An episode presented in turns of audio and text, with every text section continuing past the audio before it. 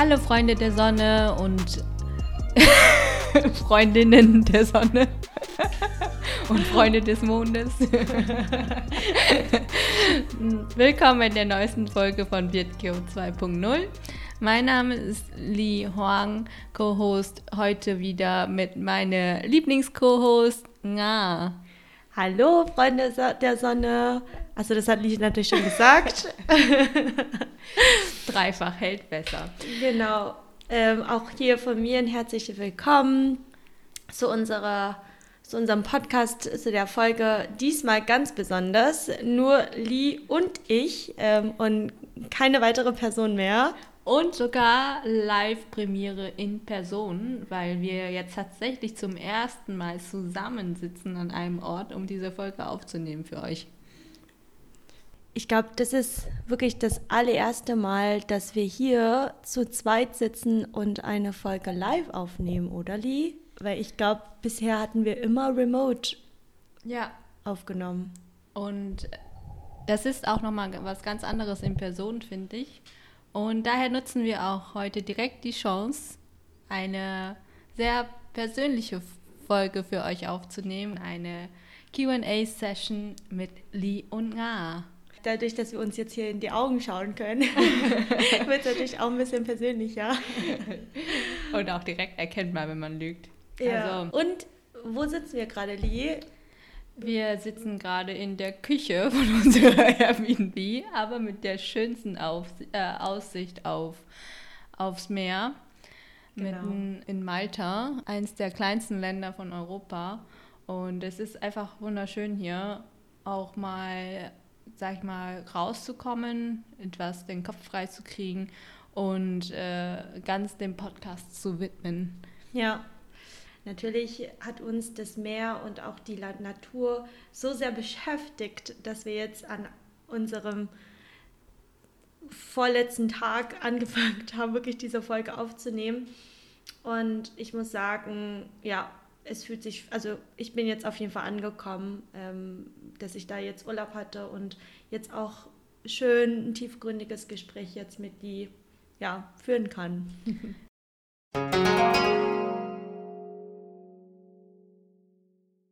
Und ich würde gerne schon mit der allerersten Frage richtig smooth einsteigen, weil wir gerade in diesem Urlaubsmodus sind. Ähm, eine Frage, die wir bekommen haben, ist, wo sind denn die besten Urlaubsorte in Vietnam und warum? Ich meine, wir sitzen jetzt zwar auf Malta, aber da wir schon in dieser Urlaubsstimmung sind, dachte ich, ist eigentlich eine ganz interessante Frage, mal vielleicht mit einzusteigen für unsere Zuhörer und Zuhörerinnen, die etwas mehr von Vietnam erfahren wollen oder auch ähm, ja, Vietnam authentisch kennenlernen wollen. Hm. Was sagst du, Nga? Was waren denn für dich die besten Urlaubsorte in Vietnam? Also für mich ist natürlich Ha Long Bay so der Ort, wo ich auch die meiste Verbundenheit fühle, was aber nicht bedeutet, dass es für alle natürlich der beste Urlaubsort ist. Das ist jetzt, jetzt Warum? Für, für mich persönlich. Warum Ha Long Bay?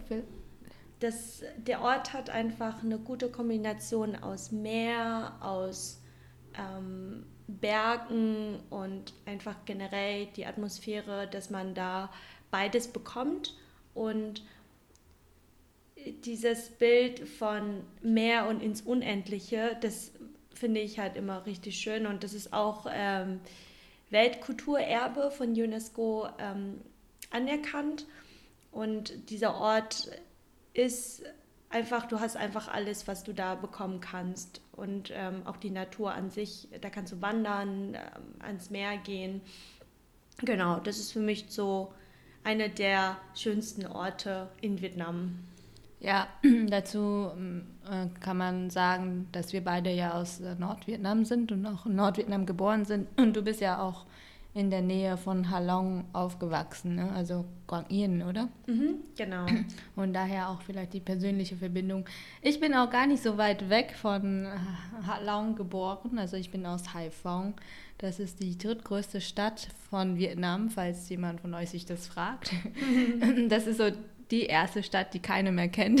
Weil immer wenn alle von Vietnam reden, dann kennen die meisten dann die Hauptstadt, Hanoi. Und dann noch im Süden die damalige Hauptstadt, dann äh, Saigon oder Ho Chi Minh City. Aber Haiphong ist so die erste Stadt, wo das dann aufhört. ja, und es hat jetzt ja auch ähm, einen Flughafen, ne? da kann man ja wirklich mhm. auch echt gut erreichen. Wenn man jetzt zum Beispiel nach Halong möchte, dann würde man theoretisch tatsächlich nach Haiphong fliegen. Gatby Airport. Ja. Genau. ähm, ja, bei mir ist Halong auch ähm, ganz weit oben auf der Liste, weil die Landschaft und die Natur einfach wunderschön ist und wie du schon sagst, dass, dass es eine ähm, Weltkulturerbe ist, ähm, sich einfach auch die Bay und äh, das Leben der Menschen vor Ort sich anzuschauen, aber auch einfach mit dem Boot durch die Buchten hindurch. Es ist einfach so wunderschön. Für mich war das Meer, was näher war, eigentlich früher ähm, Dosun. Das ist ein sehr, sehr local Beach, ähm, aber sehr nah an Haiphong. Aber das kann ich euch eigentlich nicht empfehlen als Urlaubsort. Das kommt eigentlich auf die. Also, wenn man das sehr authentisch mag und wirklich sehen möchte, wie Locals wirklich zum Strand gehen, dann kann ich euch Dosun empfehlen. Du meinst also mit. Äh Klamotten ins Wasser ja. und äh, bloß Sonne vermeiden, ja. Ja, genau. Liegestühle mieten und dann gegrillte, getrocknete Tintenfische essen. Oh ja. ja, Bier trinken, ja. 12 Uhr mittags. Das war eigentlich immer meine Kindheitsurlaubserinnerung. Also wenn wir mal Urlaub also gemacht haben, weil das ja immer so ein 30.04., 1.05. die äh, Urlaubstage in Vietnam. Es war immer super voll die Straßen waren schon voll ab irgendwie zehn Kilometern vorher. Ähm, ich habe ehrlich gesagt in Vietnam erst angefangen, Urlaub richtig zu machen, als ich schon ein bisschen älter war und mir das auch irgendwann leisten konnte. Ähm, nicht nur nach Hause zu fliegen und die Familie zu besuchen, sondern auch mal zu sagen, so ich bin jetzt für eine Woche weg in mhm. Vietnam oder ich, ähm, wir fliegen zusammen mal weg. Und ich fand es immer sehr schön, zum Beispiel Da Nang. Ja. Da Nang äh, ist in der Mitte von Vietnam und hat wunderschöne Strände. Erstens. Und zweitens ist sehr, sehr nah an Hoi An. Das ist eine, ähm, auch eine sehr schöne Stadt in Vietnam, die berühmt ist als die romantischste Stadt Vietnams. So ein bisschen. Mit den Laternen. Ja, Venice auf Vietnam. Ja. Ich glaube, die wurde auch irgendwann in 20, äh, 2010 oder 16, ich erinnere mich nicht mehr an die Zahl, aber äh, auf jeden Fall wurde sie ähm, gekennzeichnet als äh, the most romantic city. Ah, okay. City of Love. Also ja. falls ihr mal äh, ein romantisches Date plant, dann kann ich euch empfehlen, dann abends einen Ausflug nach Hoi An zu machen. Ja. Und sonst ist die Region auch, finde ich, sehr, sehr ähm, gut, weil in der Nähe ist auch noch Hue. Hue ist ja auch noch ähm, in dieser Region und hat sehr viele historische Gebäude aus der Königsdynastie noch von mhm. Vietnam, die man sich auch anschauen kann, falls ja. man sich auch für die Historie und Geschichte von Vietnam interessiert. Genau, um vielleicht doch nochmal den Schwung auf den, auf den Nor Norden zu machen. Ähm, ich kann auf jeden Fall Sapa wirklich jedem ans Herz legen, die Liebe zu Bergen haben und generell einfach wanderlustig ist. Und da hat man einfach die ganzen Rice Patties, da leben ja auch die ähm, Hmong. Hm. Ähm, die verschiedenen ähm, Volk, Völkergruppen. Ja. ja, aber ich glaube, so meist vertreten ist es dieses Hmong-Volk. Hm. Und du wirst dort sozusagen auch von den lokalen Einwohnern begleitet zu den ganzen Rice Patties und einfach auch die Landschaft vor Ort ist sehr idyllisch. Rice Patties? Ja, so? ja, diese Reis, Reisfelder. Reisfelder oder diese Reisfeldern. Äh, mm, die Treppen. Äh, genau. Mhm. Ja, ja, genau. Und man sollte auf jeden Fall ähm, nicht, also ich würde sagen, nicht im November dahin reisen, weil das wirklich teilweise auch sehr rutschig sein kann oder in den Regenzeiten. Ähm, ich glaube, so Juli könnte es auch da, dazu kommen, dass es dann viel zu feucht ist ähm, durch den Regen, dass man dort nicht so gute Wege bekommt. Also auf jeden Fall gute Wanderschuhe sollte man schon haben. Aber ich glaube, die Einheimischen hatten alle ja ganz normale Schuhe an. Ähm, ich würde nicht sagen, dass sie jetzt so die krassesten Wanderschuhe haben. Genau, das sollte man auf jeden Fall einmal gemacht haben. In Sapa, ich würde auch sagen, was ist denn die beste Reisezeit, würdest du sagen, für Sapa? Also viele unterschätzen das, glaube ich. Es wird da oben doch noch sehr kalt, äh, mhm. vor allem in den Wintermonaten. Äh, die Kälte in Vietnam ist anders als, als in Europa. Also, ja, Burtlam? Ja, so, das zieht so durch die Knochen, muss man sagen, ja. weil das auch die hohe Luftfeuchtigkeit in Verbindung durch die Klamotten und durch die Decken. Also es ist einfach alles immer nass und feucht. Und es macht einen Unterschied, ob es draußen, keine Ahnung, 10 Grad sind und im Haus auch 10 Grad sind, als wenn du draußen 10 Grad hast und im Haus dann irgendwie schön mit Heizung äh, um die 20 Grad hast. Also da vielleicht als Tipp, wenn, wenn ihr da plant im Winter, in den Wintermonaten, das heißt zwischen Dezember äh, bis, bis äh, Februar nach Sapa zu reisen, dass da auch äh, ihr euch warm einpackt. Ja, das ist auch der einzige Ort in Vietnam, wo es schneit eigentlich. Mhm. Ja, also ich bin da mal in April ähm, hingereist und das fand ich angenehm. Mhm. Also man sollte schon lange Klamotten mitnehmen. Das ja. ist jetzt kein ähm, Strandwetter mit Tanktop und so, sondern das ist schon trotzdem angenehm kühl. Ja, ich glaube, ich war irgendwann mal im November, Dezember ja. da. Da war es schon echt fresh. Ja. Auf dem Weg nach Sapa würdet ihr auch noch an Hasang vorbeifahren. Mm. Ähm, da würde ich euch empfehlen, so in den ähm, Herbstmonaten vielleicht das zu machen, so Richtung Oktober, September, Oktober, weil das so die Blütezeit ist, so von, ähm, nicht Blütezeit, sondern wo die Felder, die Reisfelder so richtig golden sind. Und auch die, ach, Mohakai, ja, keine Ahnung, wie das heißt auf Deutsch. Also auf jeden Fall ist es wunderschön in Oktober, äh, falls ihr so eine Art Motorradtour plant äh, Richtung Norden. Oder auch, es gibt sehr gute geführte Busreisen Richtung Sapa. Ja, was ich auch ganz cool finde, nur jetzt als letzte Bemerkung für Sapa, dass man ja von Hanoi oder von Halong ganz gut äh, nach Sapa reisen kann und auch sogar dieser ähm, Busse mit Betten die, die man, Nachtbusse, ne? Ja, auch. also Nacht, aber auch tagsüber gibt es die auch. Und es ist super bequem, mit denen zu reisen. Also auch Nachtzüge gibt es auch. Und die, das ist super gut ausgebaut, dass man da ja nach Sapa easy kommen kann, auch online alles buchen kann.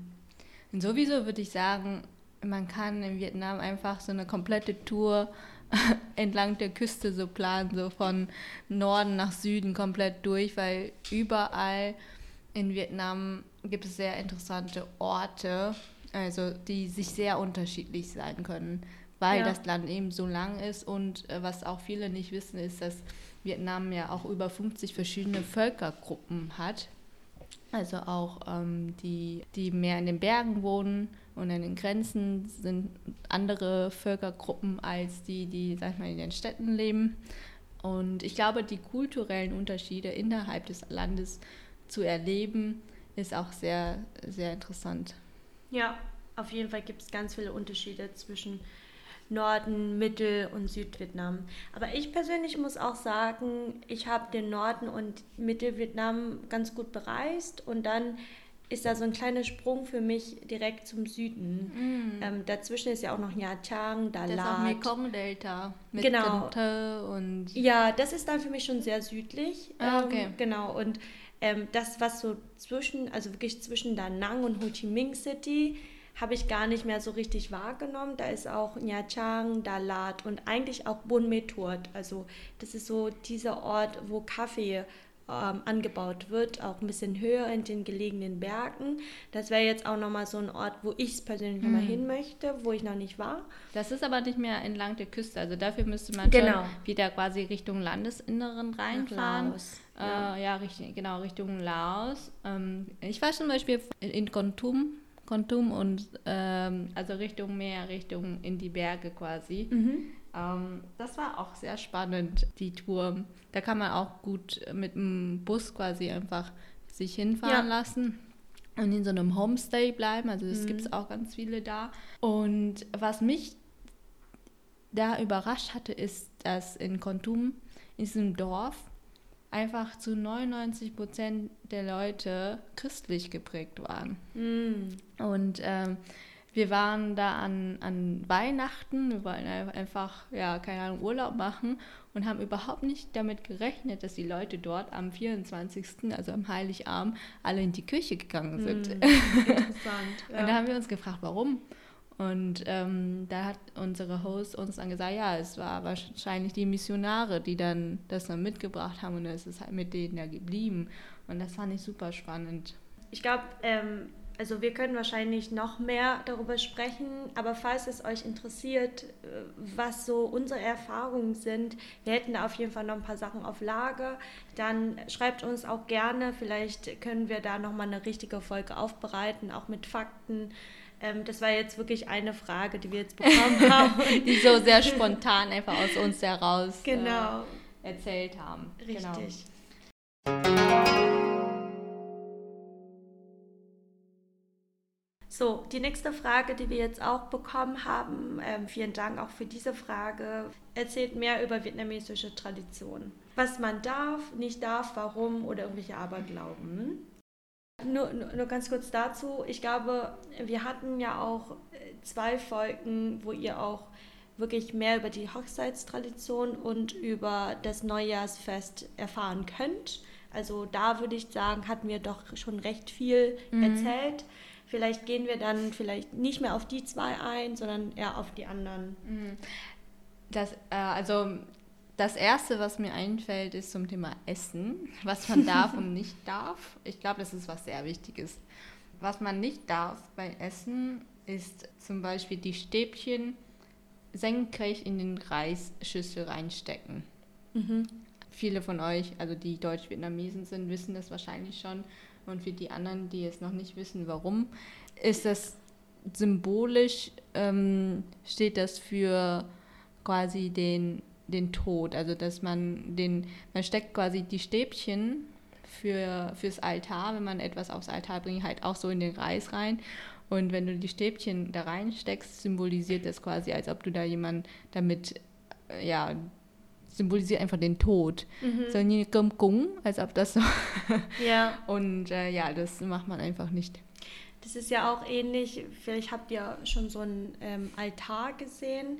Da ist ja meistens auch so eine Schüssel mit ähm, Jaw auf vietnamesisch, ich weiß gar nicht, was es auf Deutsch heißt. Es ist ja nicht mm. Erde, was da drin ist. Das ist ja so so äh, heilige Erde, mhm. was da rein gemacht wurde und dann würde man die Räucherstäbchen da reinstecken. Mhm. Und so ähnlich wird es auch aussehen, wenn ihr jetzt eine Reichschüssel habt und dann sozusagen ähm, euer Stäbchen da reinsteckt. Mhm, so senkrecht da rein. Ne? Genau, richtig. Und wenn man, äh, was ich auch kenne, ist, wenn du die Stäbchen äh, auf deine Schüssel legst, symbolisierst du dann mit auch andere, dass du gerade nichts essen möchtest. Ah, interessant, das kenne ich gar nicht. Weil, wenn, ich weiß nicht, ob du das bei euch auch so ist, aber wenn, ja. falls ihr mal irgendwann eingeladen werdet zum Essen, dann werdet ihr merken, das ist super normal, dass die Menschen sich gegenseitig das Essen in die Schüssel reintun, weil das einfach die Gastfreundschaft symbolisiert. Also ich ah. gebe dir quasi immer das beste Stück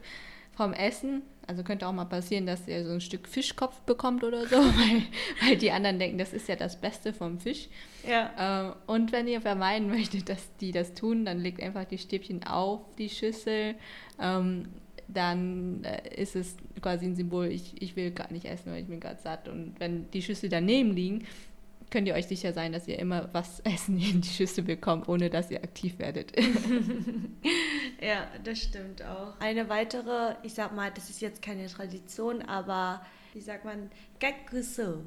Mm, der Manieren. Ja, genau. Tischmanieren oder? Tischmaniere, genau. Also dazu muss man auch erstmal erwähnen, dass Lee und ich ja beide im Norden aufgewachsen sind und das, was wir hier erzählen, repräsentiert natürlich unsere eigenen Erfahrungen. Das heißt also, wenn ihr auch andere Erfahrungen habt, würden wir uns natürlich auch auf ähm, eure, eu, euer Feedback freuen. nun zu dem, was ich sagen wollte, dieser Tischmaniere.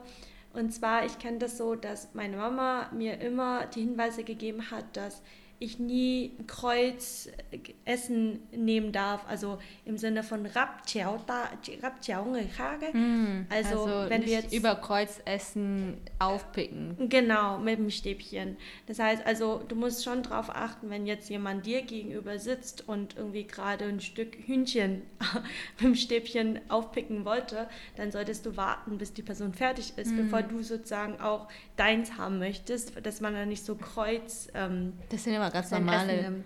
Das sind aber ganz normale Tischmanieren, finde ich. Also das macht man hier Weiß auch nicht. nicht. ja, also ich finde, ich, mir ist schon auch öfters aufgefallen, dass halt zum Beispiel in Vietnam viel öfters drauf geachtet wird. Mm, okay. Oder wie zum Beispiel, wenn man, man hat ja immer, ähm, also das Essen in Vietnam ist ja so, dass man ja ähm, ganz viele Gerichte auf dem Tisch hat und diese teilt mit allen. Und man hat ja eine Schüssel Reis. Und dazu ist ja meistens auch noch so eine Suppe, also es ist eigentlich sollte es normalerweise so sein, immer was mit Gemüse, irgendwas mit Fisch oder Fleisch und dann halt eine Suppe. Und in der Suppe ist so eine Kelle und mm. die muss eigentlich dann immer... Ähm, mit der Kellefläche nach unten. Mit oder? der Kellefläche nach unten oder, oder halt eigentlich, also ich kenne das so, also entweder nach unten oder halt komplett unter dem Essen, dass sozusagen ähm, man diese Freiheit hat, auch mal mit dem Stäbchen das Essen aus der Suppe rausnehmen kann, obwohl manche Leute mögen das ja auch wiederum nicht, mhm. dass man es eigentlich mit, mit den eigenen Stäbchen da in das in Essen die Suppe rein. reingeht, mhm. genau. Schön einmal dran lecken. Was ich noch kenne, ist ähm, de also du sollst nicht das Essen von den Stäbchen von jemand annehmen. Also wenn dir jemand was angeben möchte, dann hältst du eher die Schüssel hin, anstatt mit deinen eigenen Stäbchen das Essen von den anderen Stäbchen abholen.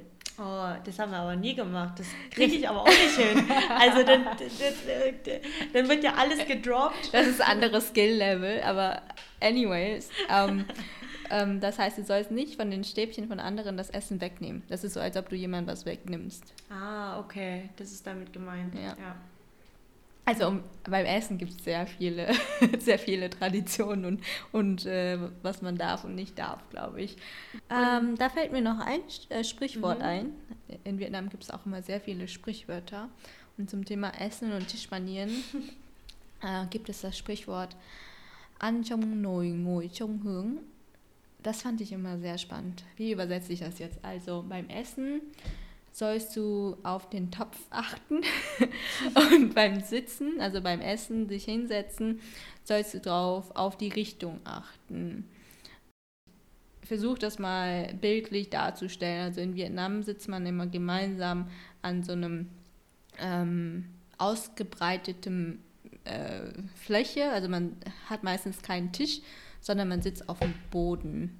Das Essen wird dann auf dem Boden auf so eine äh, Bambusfläche ausgelegt, also Chio. Äh, früher zumindest war das immer so. Und alle setzen sich einfach drumrum, also um das Essen herum. Und ähm, Anchong Noi, also wenn, ist dem geschuldet, dass du quasi darauf achten sollst, wie viel Essen ist da. Also nicht so endlos einfach, weil das Essen ist ja nicht aufgeteilt in Portionen, sondern es ist einfach alles in die Mitte und alle teilen sich alles. Mhm. Und du sollst quasi beim Essen darauf achten, wie viel ist denn da noch übrig, dass du nicht den anderen alles weg isst. Ah ja. Und Ngồi trong hướng ist so, beim Hinsetzen sollst du darauf achten, in welche Richtung du dich hinsetzt, weil es auch als ähm, unhöflich gilt, wenn du so mit offenen Beinen irgendwie so zum Essen dich hinsetzt oder so. Also du musst so ähm, irgendwie versuchen, nicht irgendwie dein Hintern zum Essen dann irgendwie zu drehen oder so. Oder zu den, oder zu den Älteren. Oder zu den Älteren, genau. genau. Also sich so hinsetzen, dass es ähm, keinen stört und nicht Richtung Essen äh, irgendjemand ähm, ja, sich dadurch äh, gestört fühlt. Aber auch einen gewissen Respekt, oder? Also darauf zu achten.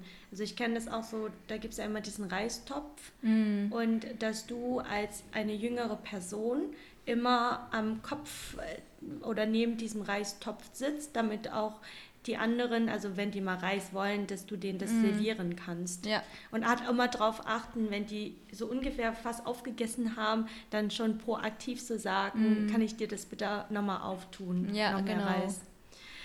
Jetzt auch zu dem Essen und auch vielleicht so einen kleinen Schwung zu einer anderen Tradition zu, zu, zu gehen. Da geht es um ähm, Mungmod. Also, Der erste des Monats. Genau, laut Mondkalender. Ne? Ähm, da wird ja auch in vielen Haushalten sogar auch der 15., also Mond und ähm, Sam. Sam. Mm, Vollmond. Ähm, genau, da wird ja meistens dann auch einmal so den Altar vorbereitet und dass man da ähm, diesen Tag, ähm, ja, wie zelebriert. Man, zelebriert. Man, ja. Das sind immer die äh, Tage, wo die Ahnen oder die Geister aktiv, aktiver sind. Ja, also besonders, besonders auch heilig. Und am ersten Tag des Monats, laut Mondkalender, gibt es da so, wenn es um Essen geht, noch so ein paar No's, also Don'ts. Zum einen ist es so, dass du zum Beispiel kein Ei essen darfst. Das, ähm, Echt? Ja, also bei uns ist es zumindest so, weil ein Ei symbolisiert Null und Null oder Chong heißt ja eigentlich, dass du im, also für den ganzen Monat sozusagen Leer kein ausgehst. Glück hast. Null, also alles, was Null ist, ist eigentlich schlecht. ich kenne nur, dass man da keine Mück essen soll, also keine Tintenfische, wie, genau. weil, wie, weil wegen der schwarzen Tinte. Genau, das oder, haben wir auch in einer der Folgen, genau, ja erwähnt. Und sehr viele nutzen auch die beiden Tage, um sich vegetarisch zu ernähren, falls man das nicht sowieso schon tut. Weil ja auch nach dem Buddhismus das äh, sehr ja, heilig ist und auch etwas Gutes ist. Und wenn man quasi das am 1. und am 15. tun kann, dann kannst du so ein bisschen Karma, mhm. gut, gut Karma sammeln. Ja. Also ich habe auch das Gefühl, ähm, dass man im Buddhistischen doch schon so danach richtet, jeder Monat ist wie ein Neuanfang, dass du sozusagen Mumot, Sam hm. immer so versuchst, äh, auch was Gutes zu machen oder Sachen zu vermeiden, um damit ja. der ganze Monat doch noch Glück bringt. Ich finde das sowieso sehr interessant, wie sehr die Leute sich nach dem Mondkalender richten. Das ist viel stärker, viel stärker geprägt als der ähm, ja, normale Kalender. Aber auch die Traditionen und Verhaltensweisen sind äh, irgendwie sehr danach gerichtet, einfach traditionell entstanden. Viele Sachen muss man nicht verstehen. Mhm. Viele Sachen finde ich wiederum irgendwie cool, wenn man so eine Art Routine hat und wie du sagst, es ist immer wieder so ein Neuanfang. Vielleicht ähm, da, dazu passend mhm. ein, auch noch ein Aberglaube oder das, was man in Vietnam oft zum Essen sagt, Ansi Bo Nei. Mhm. Was, also, was du isst, ist dann auch gut für dich. Für dich. Im mhm. Sinne von, wenn du, wenn du schlau. Hühnerfüße? ja, wenn du gut laufen möchtest, dann sollst du mehr Hühnerfüße essen. wenn du ähm, irgendwie schlau sein möchtest, solltest du mehr Köpf Fischköpfe essen. Fischaugen essen, damit, damit du gute Augen, Augen kriegst. Karotten sollen auch gut für die Augen sein. Also wirklich nur für euch, das ist keine wissenschaftliche Belege, die wir jetzt haben. Das ist einfach nur unsere Erfahrung. Also genau. in Vietnam habe ich sehr oft so richtig weirde Sachen zu essen bekommen, weil sie der Meinung war, okay, das ist dann gut für deine Augen, wenn du Fischaugen isst, oder es ist gut für, für dein Brain, für dein Gehirn, wenn du dann mehr Fischköpfe isst. Ich glaube, ein bisschen was ist dabei, weil Fisch hat ja auch ne, die ähm, Öle, ähm, genau, Omegasäuren und so. Genau. Aber nichtsdestotrotz, es ist über, auf alles übertragen in Vietnam einfach. Also auch für die Potenz sollst du dann so, wie heißt das? Äh, ich kann das Wort gerade nicht äh, übersetzen. Also. Ochsenschwanz? Ja, genau. Also doch, Ochsenschwanz, oh mein Gott. Essen. ähm, wenn du redegewandt sein willst, dann sollst du äh, Zunge essen. Ja. das ist so weird. Also genau die Körperteile von den Tieren mhm. essen, was du bei dir selbst eigentlich befördern möchtest. Ja. Ich weiß auch noch, wo ähm, jemand mir zum ersten Mal äh, gesagt hat, ich muss jetzt das Gehirn von dem Huhn essen, ähm, Okra. damit ich schlauer werde. Mm. Und ich so, okay, bin ich nicht schlau genug? und nee, aber das ist wirklich krass, weil die in Vietnam wirklich auch alles essen. Also zum einen finde ich es super gut, weil du in Vietnam auch wirklich alles Mögliche an ähm, Tiere, also Teile von den Tieren auch verarbeitest und auch isst alles. Ähm, das ist zum ersten Mal gut und das, was du in Vietnam auch teilweise isst, so zum Beispiel Leber von den mhm. ähm, von Schweinen, von Kühen, das wird ja hier zum Beispiel an die ja, Tiere verfüttert, wo in, hingegen in Vietnam das halt einfach echt gutes Zeug ja. ist. Leber essen ist auch gut für die Leber. True, true or false? Wir wissen es nicht. genau. Ich glaube, vielleicht hätte ich auch Lust auf eine Folge, wo, ähm, wo, wo wir so Sachen, so Annahmen ähm, einfach mal in den Raum stellen und vielleicht vorher so ein paar Recherchen machen und gucken, ob das true or false ist. Wissenschaftlich, Wissenschaftlich versuchen zu belegen. Ah, das wird eine schwierige Folge. Ja, genau. Nee, das ist cool. Aber ähm, nochmal zurück, du hattest erwähnt Hähnchenfüße. Also mhm. warum, wann und warum sollte man keine Hähnchenfüße essen?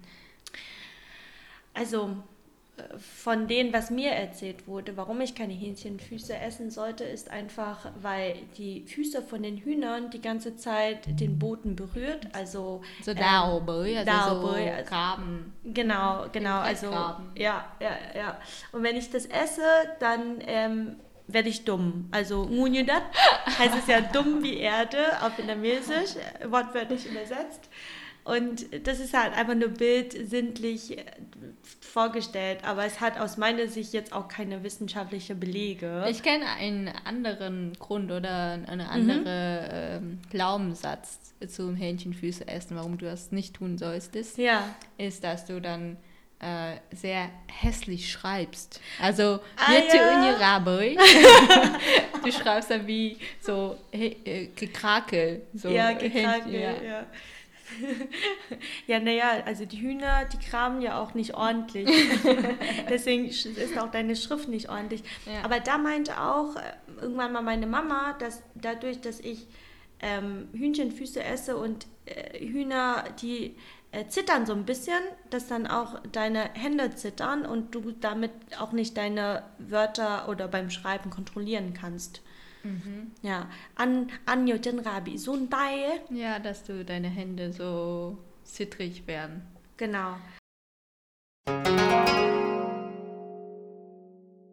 Gehen wir mal zu einer Tradition für die Geburt. ah, Geburt, Geburtstag, Genau. Ja. Oder halt einfach Neugeborene, ja. Geburt. Und da kann ich auch nochmal eine Geschichte erzählen. Ähm, und das hatte es mich. war einmal. das war einmal eine. Na, die, nein. Eigentlich geht es um meine Schwester. Die ist ja irgendwie neun Jahre jünger, jünger als ich. Und da konnte ich mich noch dran erinnern, da ging es, ähm, also bei uns in Vietnam ist es ja wichtig, dass so der erste Monat äh, das Kind so ein bisschen behütet wird und man eigentlich das Kind gar nicht so richtig zu sehen bekommt. Und dann gibt es diesen ähm, Vollmonat, den man dann zelebriert, also Day Tang heißt es dann auf Vietnamesisch. Da wird äh, ja eine Feier veranstaltet und da können eigentlich die Leute kommen und das Kind zum ersten Mal oder das neugeborene Baby zum ersten Mal sehen. Ich kenne kenn das auch manchmal, dass sie die Eltern dem Kind bis dahin noch gar keinen richtigen Namen geben. Was? Okay, ja, das krass. ist so krass. Das, das ist so, als ob man so eine Angst hat ähm, oder das so ein bisschen versucht, ähm, diese 30 Tage als Hürde zu sehen. Wenn das das quasi geschafft hat, dann ist es wirklich da mm. und dann kriegst du auch einen Namen. Ah, okay, wow, okay, das kenne ich tatsächlich gar nicht. Jedenfalls bei meiner Schwester war das dann so, dass wir auch diese Feier hatten und da ist es ja auch eigentlich ein Anlass, dass du ja auch Geschenke mitbringen kannst und Geschenke in Vietnam heißt eigentlich nur Geld. Und da kamen auch die Leute und hatten Briefumschläge mit Geld drin, mit Namen drauf, wie auch bei einer Hochzeit und ich habe das Ganze gesammelt. Und ich dachte, ich würde meine, meinen Eltern was Gutes tun, indem ich einfach das Geld aus den ja, raus. Umschlägen rausnehme und das zusammentun, damit die das später nicht mehr machen müssen und halt zusammenzählen. Und das war natürlich ein fataler Fe Fehler. Meine Mama ist natürlich nicht glücklich gewesen.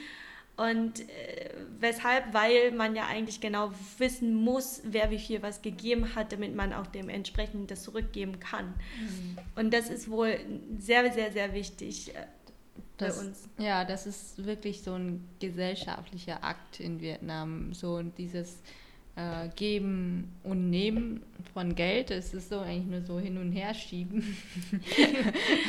also wenn du jemanden eingeladen hast auf der Hochzeit, dann musst du dann auch zu seiner Hochzeit, also die Hochzeit von den Kindern von, von, von denen gehen, um dann die Schulden zurückzuzahlen. Ja. Und ähnlich ist es auch bei der Geburt, also Dai Tang, das wird auch ähnlich groß gefeiert wie eine Hochzeit, je nach Familienstatus natürlich. Aber es kann auch bis zu 400, 500 Gästen geben. Wow, okay. Ja. Fällt dir noch irgendwas ein zur Geburt? Ja, eine ähm, Fun Fact, aber eigentlich ist es gar nicht fun, weil ich das einfach irrsinnig finde.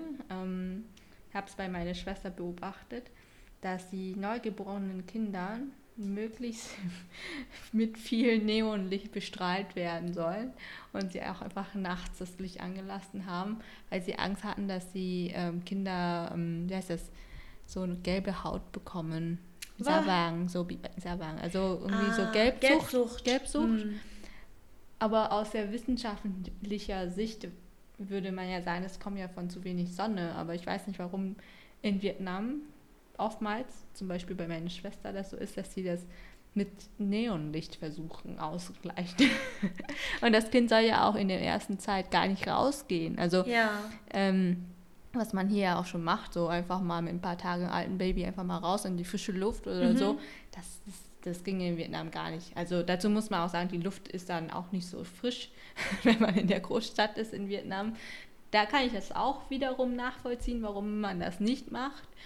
Ähm, aber auch die, die Neugeborene, also die, die, wie heißt das, die Neugeborene Mutter, nee, die frisch gewordene frisch Mutter. Ge ja, genau, die, die, Mutter ist nicht, oh, die ist auch neugeboren in der Mutterrolle, ja. ja ähm, soll auch in den ersten Monat gar nicht rausgehen. Also kommen die sagen, die soll den Wind vermeiden, tránh gió, soll nicht keine, äh, also darf nichts in die Ohren kommen, darf kein, also damit sie bloß nicht krank wird und die, ja. die Leute glauben irgendwie, dass die frische Luft der Frau dann äh, schlecht tut. Ja, ich habe auch viele äh, Mütter gesehen, die jetzt gerade ihr Kind geboren haben, dass die da irgend so ein Watte, Watte in ihren Ohr. Ohren haben. Mhm. Aber ist es wegen des Drucks? Nein, oder? damit einfach kein Wind reinkommt in den Körper. Ja. Ja, also da gibt es so, okay. Es gibt sehr viele Tipps und Tricks aus, äh, sag ich mal, traditionell gesehen, die aus unserer heutigen Welt sich ähm, nicht mehr äh, erklärbar sind. Ja, ja, genau. Aber es ist einfach eine reine Beobachtung. Mhm. Ja. Und ich glaube, Geburt ist ja auch so eine richtig große Sache in Vietnam. Ne? Also da, ähm, das kannst du natürlich dann nicht äh, nach, vorher nachgucken, wann das Kind kommt, beziehungsweise ähm, wie das dass es ein schöner Tag ist, wenn das Kind dann kommt.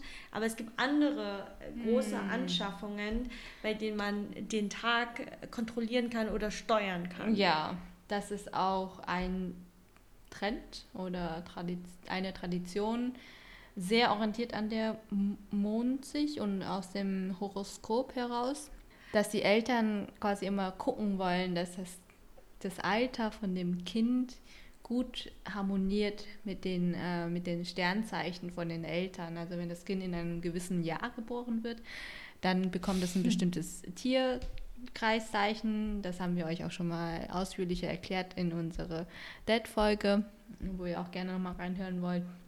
Ähm, aber der Punkt ist hier, dass wir auch schon Geschichten gehört haben, wo Eltern aktiv steuern wollen, wann sie ein Kind bekommen, damit das Alter von dem Kind gut in die Familie reinpasst. Mm.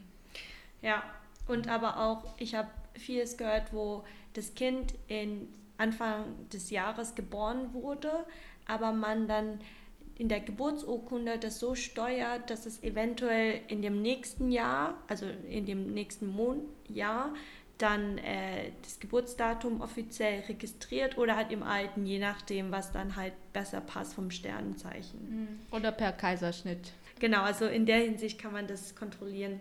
Was ich aber auch meinte, das sind so Sachen wie zum Beispiel ähm, Kauf von Häusern. Das wäre so ein größeres, so ein größerer Anlass, wo man vorher schaut, was für ein Tag am besten passt. Oder Kauf von Autos, also generell Kaufen von sehr großen Sachen, wo man eine größere Investition hat. Hm, was noch? Eigentlich kann man alles äh, in Vietnam nach dem Mondkalender den perfekten Tag aussuchen. Ja. Also angefangen von der Hochzeit bis zur größeren Anschaffung, bis zur Geburt, aber auch wann du eine Reise antreten sollst, so ungefähr. Also da ja. geht es auch nach der Uhrzeit. Ist genau, das bei dir Uhrzeit. auch? Ja, die mhm. Uhrzeit mhm. ist auch wichtig. Die hören wir gern. Das, das ist der Spruch ja. dazu. Also wenn du gehst, also wenn du das Haus verlässt, soll das ähm, kurz nach etwas sein. Ähm, und wenn du wieder zurückkommst, soll das äh, quasi kurz davor, also vor der vollen Stunde sein. Ah, okay. Oh, ich weiß auch gar nicht, warum, also wie es herkommt. Also vielleicht dieses Denken verbinden wollen. Also wenn du irgendwo hingehst, sollst du etwas dazulernen oder dazu gewinnen, also die hören. Ähm, und wenn du nach Hause kommst, sollst du halt irgendwie alte Lasten von dir mm. schon erledigt haben oder so. Ja. Meine Interpretation von diesem Spruch. Und meine Erfahrung, die ich jetzt gemacht habe, ähm, das war jetzt eigentlich eine Mietwohnung, die wir hatten, mein Mann und ich. Und da hatten meine Eltern tatsächlich auch einen Tag ähm, rausgesucht, wo wir zum ersten Mal da einziehen sollen. Mhm. Und einziehen bedeutet, dass man nicht irgendwie alle Sachen erstmal rüberbringen muss. Das war so mein erster Gedanke, okay, ich muss jetzt an einem Mittwoch umziehen um diese Uhrzeit. Das war für mich ja gar nicht möglich, bis uns für uns, die halt arbeiten. Und du kannst folgendes machen. Und zwar, man kann einfach mit einem Sackreis hinfahren, habe ich auch gemacht, und einen Topf nehmen und einfach schon mal äh, den Ofen anmachen und das Wasser kochen und vielleicht sogar mit ein bisschen Reis irgendwie streuen, damit äh, das Haus äh, mit Wärme gefüllt wird. Also das war wirklich August, ne? richtig mm. heiß. Ich, ich habe es mal meinem Mann erklärt, der ist halt ähm, kein Vietnamese und habe gesagt, wir müssen das Haus jetzt mit Wärme füllen. und er war dann so, es ist so heiß. Das hat schon über 30 ja. Grad. Und das war wirklich so, wir haben angefangen, den Herd anzumachen und ich glaube, das hat auch in der Date-Folge war ja auch, ähm, wo wir erwähnt haben, dass es ja eine dieser drei Götter gab und einer ist halt dieser Kü Küchengott und dass man halt wirklich auch in dem Moment diesen Küchengott aktiviert und dass er dich beschützt. Also die Küche ist halt wirklich in der vietnamesischen Kultur, hat so einen hohen Stellenwert. Mhm. Und damit sind wir eingezogen, obwohl wir ja irgendwie erst zwei Wochen später ja. so alle anderen Sachen hingebracht haben. Aber wie, ich frage mich, wie gehst du mit sowas um? Also, gibt es dann Sachen, wo du auch für dich ablehnst und sagst, nö, mache ich nicht, weil ich glaube nicht dran? Ja, also solange es mich nicht krass einschränkt und ich jetzt ähm, und, und das in meiner Machbarkeit steht, würde ich es machen, weil ich auch weiß, dass es meinen Eltern auch ähm, glücklich macht. Auch beruhigt, ne? Also genau, irgendwie ihnen so den Frieden gibt, so, okay, sie ist jetzt gut aufgehoben bei den Ahnen oder so. genau, genau. Ja. Sie hat den Tag jetzt genommen, Lengai heißt es mhm. dann auf Vietnamesisch. Und dass man sich den Tag gesichert hat. Aber wenn es halt etwas gibt, was so total absurd ist, wo, wo ich denke, oh krass, ich müsste jetzt dafür extra einen Urlaubstag nehmen und nur deswegen oder irgendwie, wir müssen jetzt alles droppen, nur um das hier zu machen, dann würde ich natürlich schon nochmal mit, mit meinen Eltern sprechen, um halt eine andere Lösung zu finden. Es gibt anscheinend und zum Glück auch immer mehrere Möglichkeiten, dass man ja nicht immer auf diesen einen Tag beschränkt ist. Mhm. Für mich sind das auch so Sachen, wenn es auch darum geht, dass ich die Wissenschaft dahinter hinterfrage. Also wenn es mm. halt so um Gesundheitssachen geht oder so, da gibt es ja. sehr viele Sachen, wo ich, wo ich Nein sage. Ja. Angefangen bei dem Beispiel mit dem Licht, einfach 24-7 das Kind bestrahlen. Ähm, Aber glaubst du an Tigerbalsam? äh, so, so. Ich glaube gar nicht an Gaosor. Kennst du das? Das oh ja, das ist auch eine gesundheitliche Maßnahme, die oft in Vietnam getroffen wird, um Erkältung aus dem Körper rauszujagen. Also mit, mit einer Münze und Tigerbalsam wird einfach auf den Rücken geschrubbt. Oder entlang, Löffel. Ja, oh, bis einfach alles aufgeraut ist und rot ist und brennt und irgendwann so lila wird. Und ich denke mir so, und sie immer so, oh ja, je größer, desto besser, weil dann sieht man, dass da was rauskommt aus dem Körper. I doubt that. Ja, ich habe auch immer gedacht, das wäre vielleicht, äh, es hat irgend so einen Placebo-Effekt, dass die Leute denken, okay, das hat jetzt gewirkt und so hat es auch gewirkt, weil die daran glauben. Kann sein. Also ich meine, jeder soll es machen, wie er sie es mag. Ähm, es tut mir nur manchmal leid, wenn, wenn meine Eltern oder auch meine Familie mir das, äh, wenn ich so leicht krank bin, so leicht erkältet und sie mir das dann so anbieten, so, oh ja, lass mich für dich sauer machen. Und ich so, nein, ich will das nicht. So, oh nee, das tut aber voll gut und du wirst davon gesund. Also das ist voll Goodwill so, ne? Sie wollen dir was Gutes tun. Und ich denke so, nein, es tut einfach nur scheiße weh. Ich würde euch gerne mal wortwörtlich das übersetzen. Gasor heißt aber nur Windkratzen. ja, man kratzt sich, also sie glauben auch, man erholt sich die Erkältung von, von draußen vom Wind. So. Äh, ja, aber auch, dass die Erkältung vom Wind kommt, ja. ja, das ist auch etwas, also wenn ich mal rausgehe, meine er dann so, ôi rồi đi ra ngoài uh, có gió lạnh và người là bị ốm đấy. Also wirklich, ja. dass du vom Wind krank wirst. Und ich habe das äh, wirklich oftmals versucht zu erklären, woran das kommt oder woher das kommt, aber gut. Mm. Also ich glaube generell hat es schon was, indem man so drauf achtet und dem Körper nicht so viel Sachen aussetzt, so. Also einfach ganzheitlich. Ich glaube auch an diese ganzheitliche Medizin schon, ähm, aber nicht diese äh, mit Tigerbalsam die Haut aufreiben. Mm, ja, also würde ich auch nicht machen. Aber Tigerbalsam ist für mich doch schon etwas, wo ich öfters es nutze. Und Echt? auch wenn ich krank werde, tue ich das unter den Füßen, weil ich glaube, dass mm. da irgendwas mit den ganzen Nerven unter den Füßen, mm. dass du da auch viel bewirken kannst. Ja, vielleicht. Vielleicht regt das ja auch die Durchblutung an und somit ja. der Körper zum quasi ähm, Hochfahren und dann zum Kämpfen gegen die Bakterien. Ja. Was ich ähm, mit Tigerbalsam schon mal mache, das klingt jetzt weird. Inhalieren? Nein. Nein, sondern in heißes Wasser reintun und trinken. Oh, nie, nie. es sind ja ästhetische Öle und es befreit den Atem. Also das hilft, für mich hilft das.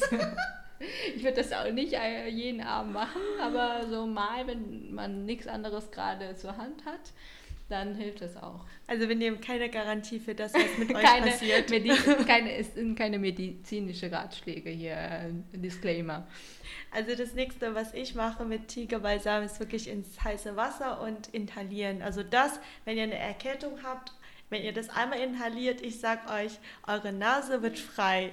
Instant. Ja, aber das Trinken ist ja wie von innen inhalieren. Du hast ja die. Oh mein Gott, ich kann es dir nicht vorstellen. Gut, alles klar. Also wie ihr wisst, ähm, wir haben Erfahrungen gemacht und wir leben noch. Das heißt, irgendwie funktioniert es. Aber genau, äh, informiert euch auf jeden Fall vorher nochmal, wenn ihr was macht. Gut, ich denke, damit haben wir die Folge sehr gut abgeschlossen. Falls euch noch weitere Fragen einfallen sollten, schreibt uns gerne über Instagram oder auch per E-Mail. Instagram bei über Vitgeo 2.0 und E-Mail vitgeo2.0 at mailbox.org. Wir freuen uns sehr auf äh, eure Fragen, auf eure Feedback. Was wusstet ihr schon vorher, was wusstet ihr noch nicht? Ich gucke auch gerade auf unsere Liste. Es sind einfach noch einige Fragen, die wir gerne in wahrscheinlich einer neuen Folge behandeln würden. Es wird definitiv eine zweite Folge geben als Fortsetzung. Bleibt dran genau. und bis zum nächsten Mal. I got conscious all on my true collective ball. Famous or so famous, number one desirable. I do what I want when I want and how I want it. Leave you with the one in the air, that's how I roll. I got conscious all on my true collective ball. Famous or so famous, number one desirable. I do what I want when I want and how I want.